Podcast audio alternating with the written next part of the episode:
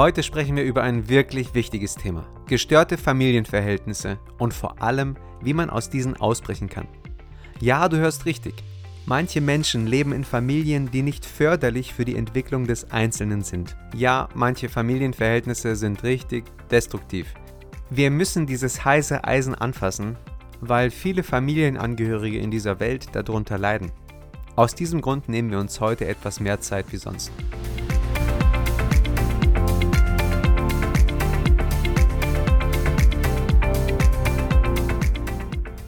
June Hunt schreibt in ihrem Buch Handbuch für Seelsorge, von gestörten Familienverhältnissen sprechen wir dann, wenn das negative und unreife Verhalten von zumindest einem Elternteil die persönliche Entwicklung der Familienmitglieder und ihre Fähigkeit, gesunde Beziehungen aufzubauen, behindert.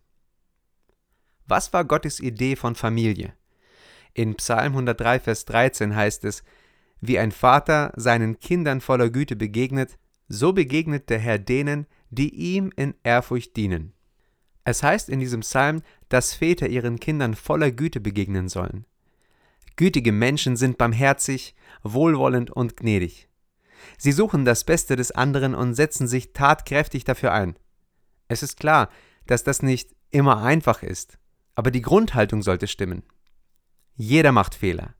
Als Eltern macht man Fehler. Als Vater mache ich dauernd Fehler. Aber meine Aufgabe als Vater ist es, erst einmal für meine Lebensbaustellen Verantwortung zu übernehmen, damit ich anderen helfen kann. Gottes Absicht für die Familie geht über die rein biologische Verbindung hinaus.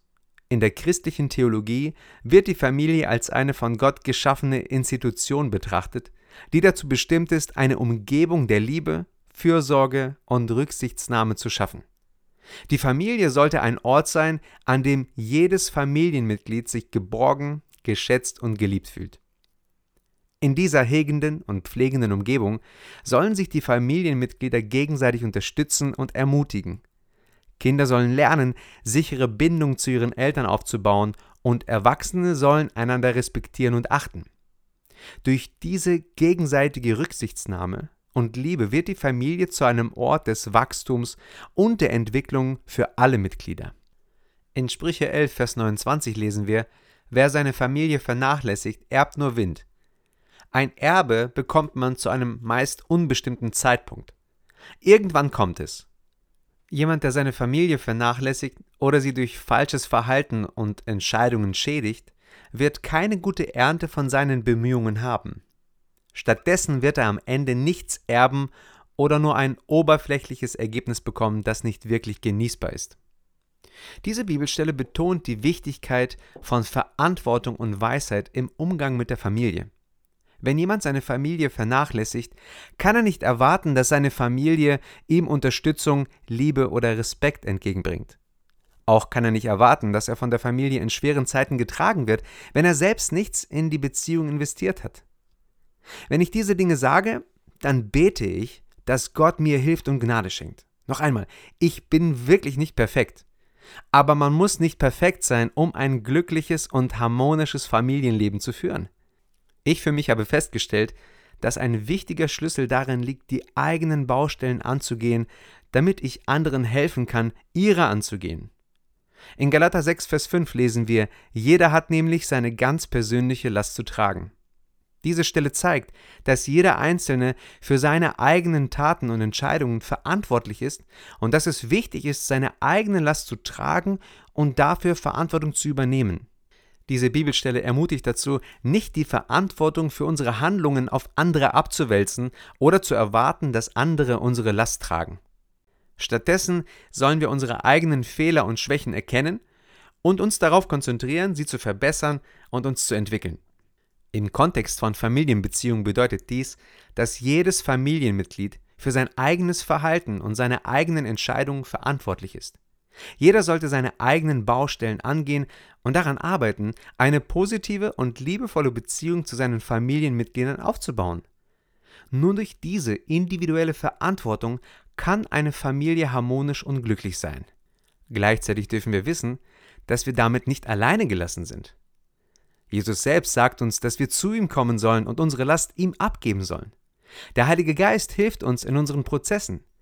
Er ist die Stärke, die wir brauchen, um Veränderung zu erfahren. Das bedeutet aber nicht, dass es einfach ist. Es kann für manche richtig hart sein, gestörte Familienverhältnisse zu überwinden.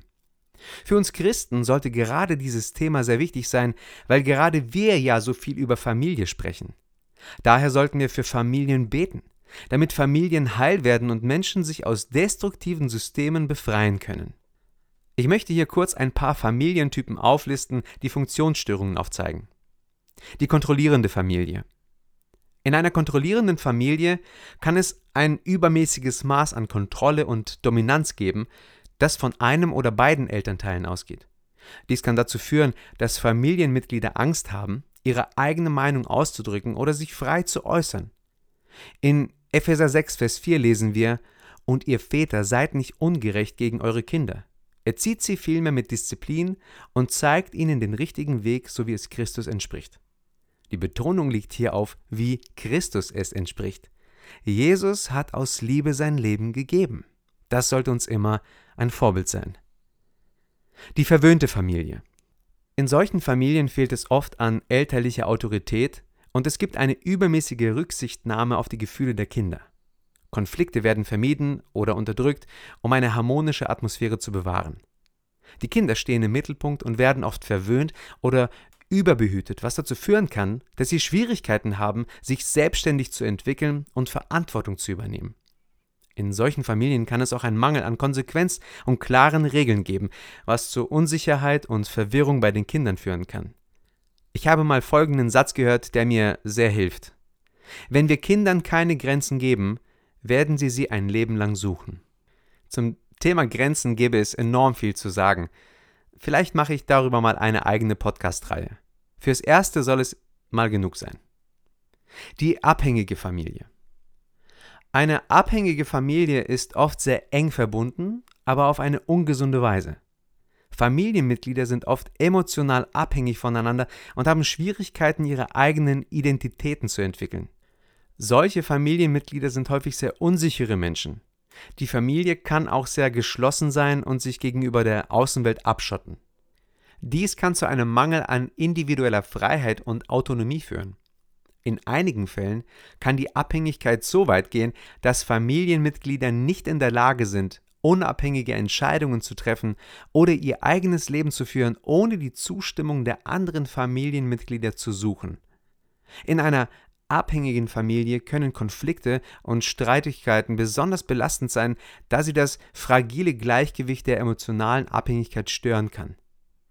Das Glück des einzelnen Familienmitglieds hängt nicht vom Familienmitglied ab, sondern von Gott. In 5. Mose 6, Vers 5 heißt es, Und du sollst den Herrn, deinen Gott, lieben mit ganzem Herzen und mit deiner ganzen Seele und mit deiner ganzen Kraft. Die vernachlässigte Familie. In einer vernachlässigten Familie gibt es oft wenig Aufmerksamkeit oder Interaktion zwischen den Familienmitgliedern. Dies kann dazu führen, dass Kinder sich vernachlässigt und ungeliebt fühlen, was langfristige Auswirkungen auf ihre psychische Gesundheit haben kann. Die toxische Familie. In einer toxischen Familie gibt es häufig Missbrauch, Vernachlässigung und emotionale Instabilität. Die Kommunikation ist oft ungesund und es gibt wenig bis gar kein Vertrauen oder Unterstützung zwischen den Familienmitgliedern. Wenn du Teil so einer Familie bist, dann such dir bitte Hilfe und Unterstützung. Du musst nicht alleine dadurch gehen. Gleichzeitig bedeutet toxische Familie nicht, wenn Eltern gesunde Grenzen setzen, auch wenn sich diese Grenzen sich für dich persönlich toxisch anfühlen. Für manche fühlt sich Familie toxisch an, obwohl die Eltern ihr Bestes geben. Von solchen Situationen spreche ich nicht. Ich spreche von Familien, die wirklich Missbrauch und Vernachlässigung erleben. Wenn du Teil so einer Familie bist und es dir möglich ist, dann such dir bitte Hilfe. Hier sind ein paar Ratschläge für Eltern von Hand und mir, die erkennen, dass sie der problematische Elternteil sind. Bitte Gott, dass er dir die Ursachen für deine seelischen Probleme zeigt. Triff die Entscheidung, deinen Schmerz ehrlich zuzugeben. Ich kenne deine Vergangenheit nicht, aber manchmal sind frühere seelischen Verletzungen der Grund für deine heutige Reaktion. Such dir Berater oder Seelsorger, die dich in deinen Nöten begleiten. Setze dein ganzes Vertrauen in Gott, dass er dir in deinem Heilungsprozess helfen wird. In Psalm 55, Vers 23 heißt es, Wirf auf den Herrn deine Last, und er wird dich erhalten, er wird für ewig nicht zulassen, dass der Gerechte wankt. Gib Jesus den ersten Platz in deinem Herzen. Bitte ihn, dass er der Herr deines Lebens ist. Bitte ihn immer wieder, dass er dir hilft, Menschen zu vergeben, die dich verletzt oder enttäuscht haben. Halte Gott deine Vergangenheit im Gebet hin. Rechne damit, dass Gott treu ist und dich innerlich heilen möchte. Es geschieht vielleicht nicht schnell, vielleicht brauchst du auch Unterstützung. In jedem Fall möchte er dich innerlich heilen und befreien. Gott kann aus deinen negativen Erfahrungen Gutes machen. Bitte Gott dir Kraft zu geben, für dein Leben Verantwortung zu übernehmen. Lass dir von ihm zeigen, wo und wie du dich ändern kannst. Hierbei können auch wieder Berater oder Seelsorger von unschätzbarem Wert sein. Ich ermutige jeden immer wieder, Tiefenbohrungen in der Beratung zu machen. Manchmal muss man etwas tiefer graben, damit Altes entfernt werden kann. Setze dir selbst Grenzen. Beginne damit, indem du definierst, wer du bist und wer du nicht bist. Wenn du an Jesus Christus glaubst, dann bist du ein Kind Gottes. Verlass die Sklavenmentalität. Lass nicht zu, dass andere dich manipulieren oder schlecht behandeln.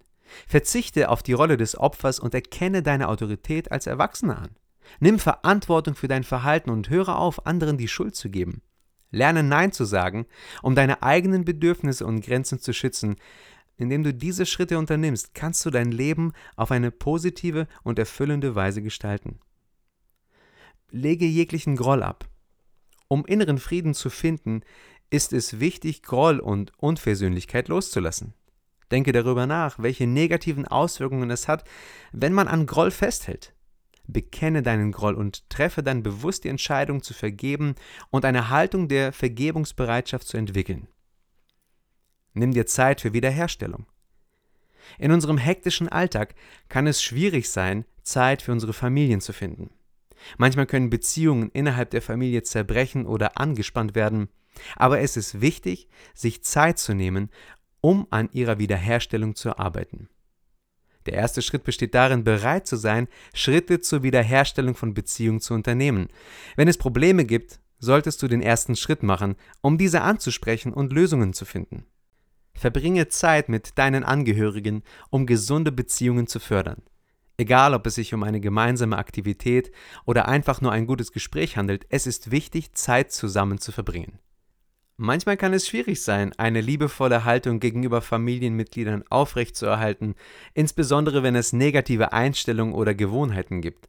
Aber es ist wichtig, eine liebevolle Haltung beizubehalten und Entscheidungen zu treffen, die zur Wiederherstellung der Beziehung beitragen. Selbst wenn es Herausforderungen gibt, solltest du versuchen, ein Werkzeug der bedingungslosen Gnade und Liebe Gottes zu sein und dich für eine positive Veränderung in deiner Familie einsetzen. Insgesamt ist es wichtig, sich Zeit für die Familie zu nehmen und an der Wiederherstellung gesunder Beziehungen zu arbeiten. Durch den Einsatz von Liebe, Verständnis und Offenheit können Beziehungen gestärkt und verbessert werden. Und es kann zu einer besseren und harmonischeren familiären Beziehung führen. Und zum Schluss noch ein paar Tipps, wie du gesunde Beziehungen in der Familie kultivieren kannst. Betone die Einzigartigkeit jedes einzelnen Familienmitglieds. Fördere sowohl die Gemeinsamkeit als auch die Individualität. Achte darauf, dass die Botschaften, die du vermittelst, nicht widersprüchlich sind. Sorge für zeitgerechte und angemessene Disziplin. Gestatte deinen Familienmitgliedern Fehler zu machen. Ermutige die anderen, ihre Gefühle auszudrücken. Fördere natürliche Begabungen und Fähigkeiten. Erkläre deinen Familienmitgliedern, dass jeder selbst für die eigenen Einstellungen und das Verhalten Verantwortung übernimmt. Behandle alle mit Liebe und Respekt. Ermutige deine Familie dazu, auf den Herrn zu vertrauen. Obwohl wir alle eine Vergangenheit haben, sollten wir uns nicht von ihr leiten lassen und uns mit negativem Verhalten abfinden. Es gibt Hoffnung und Stärke in Jesus Christus, die uns helfen kann, unsere Vergangenheit zu überwinden und in eine positive Zukunft zu schreiten. Wir sollten uns nicht erlauben, dass unsere Vergangenheit den Platz einnimmt, den nur Jesus Christus in unserem Leben haben sollte. Sei gesegnet.